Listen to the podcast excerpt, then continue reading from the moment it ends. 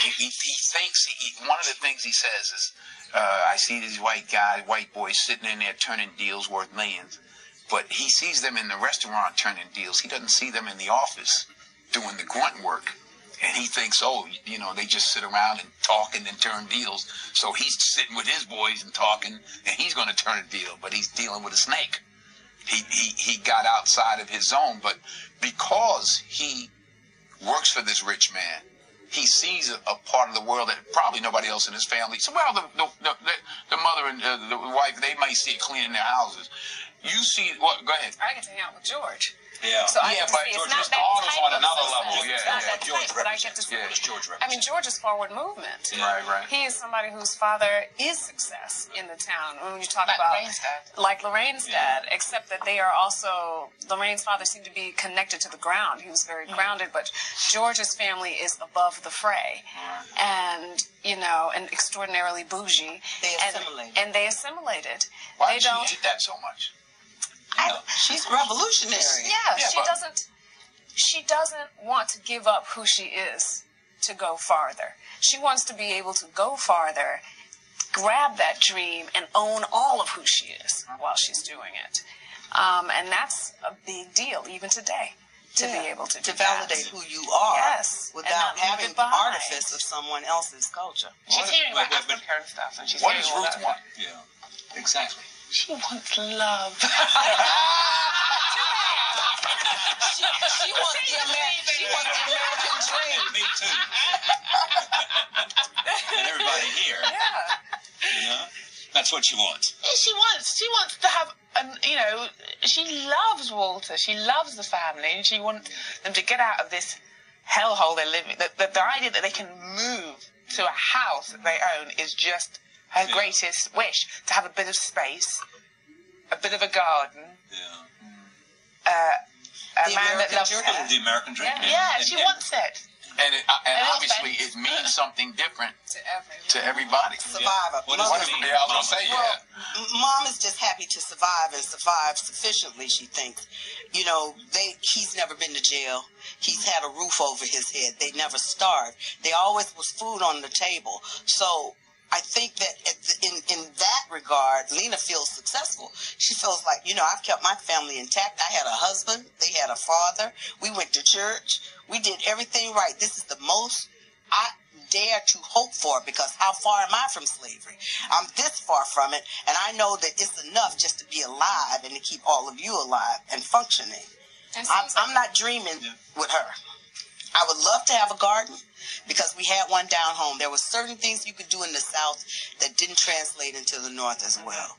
And that was one. You lived with the land, and there was a certain freedom. I'm Southern, so I'm from Atlanta, so I know what that freedom is to be able to run in a field and to have the land anchor you instead of concrete buildings, you know, which sort of define you. I did think about that, that all the people that came up in, a, in the, The Great migration. Migration, that I did think about, you know, so many of them were land people, and suddenly they became city people, and that was my, such a, that was something I was thinking about when I was researching the play a lot, about the difference between your generation, then our generation, and then Travis's generation.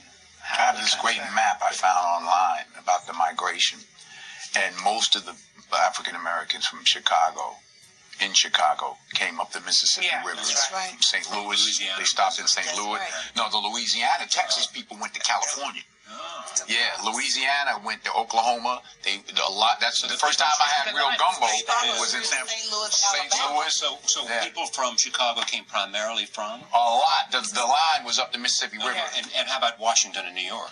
New York. Uh, my all of my folks are from Georgia. My father's from Virginia. My wife's folks from North Carolina. They came up that line, and we went to New York. We went to Buffalo. We went to D.C. You know, we we went to uh, Detroit. You know, all of my family are Detroit and East. Nobody. Oh no, I had one, a couple in Because they found jobs at the auto companies too. Uh, They found jobs at the auto yeah, that's what it was about. Somebody went up there and came back home in the summer and said, you know, they're hiring up there. and they're paying a good wage, and, and Yeah. you can build a middle class existence. Exactly. Yeah. Isabel Wilkerson wrote a great book about migration. It really is a wonderful book. So, um, is this a happy ending? So he makes a heroic decision that everybody feels like, you know, they, they say even, so Walter has has recaptured his manhood by making this decision. You see it that way? I think going back to what he says, what this can do for us, he captures it in that way. There's a reality when they walk out that door.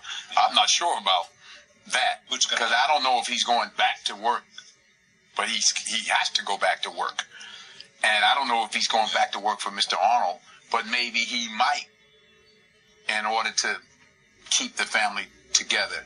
I don't I don't think he necessarily wants to.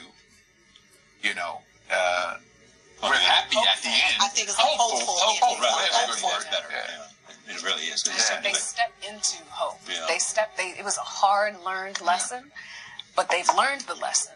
He's learned the lesson, and we are now able to step into a hope that we weren't allowing ourselves, many of us, to acknowledge or to hold in a hand. you guys got Tony nominations. Yeah. Yeah. Oh, look, I'm smiling. I'm happy. A piece of me is not, but I'm, I'm happy. A piece of you about this not guy not That's getting right. a Tony nomination. That's right. It's won a Tony. Ah. I know. I, that's why I keep telling myself. I try Tony to assuage my feelings with that. Oh no, he's No, won how do you feel? everything. Let me tell you. You know, there's two. There's there's there's there's, there's two African Americans in the history of the, the Academy Awards that have two Academy Awards for acting. I'm one of them And Sidney? In Sidney. There's two African Americans in the history of the Tony Awards that won Best Actor. I'm one of them. Sidney? No, James Earl Jones and myself. There's only one African American that has both, and that's me. So, and I'm not saying that to toot my own horn, but is more better necessarily? I could have chose if I wanted. If that's where my head was at, could I have could play would have been more likely yeah, to yeah. deliver I'm not thinking about that. I'm amazed, number one, by this opportunity and what I see, and I'm happy. The cast of Broadway's A Raisin in the Sun coming up. Is New York theater different than theater in England? A reminder you can watch Charlie Rose weeknights at 8 p.m. and 10 p.m. on Bloomberg Television on Comcast Digital Channel 103. This is Charlie Rose on Bloomberg Radio. Here's Terry Betteridge on the importance of a solid foundation. I've been told over and over again that when you walk into our shop, you feel like you've gone back a hundred years. I have the old mahogany casework. Some of the finish is a little off. The finish is a little off me too. But underneath that is something solid, lasting. You, you know that we were there 20 years ago, 50 years ago, actually 100 years ago, and we're going to be there tomorrow. And I think that is terribly important. So that impression where they come in and say, gee, this is kind of quaint, but I like it. I listen to that, and I'm very proud of it. It's comfortable knowing that the foundation under me is good. It's a lovely feeling. Visit Betteridge in Greenwich, Vail, Palm Beach, and always on Betteridge.com. You work hard all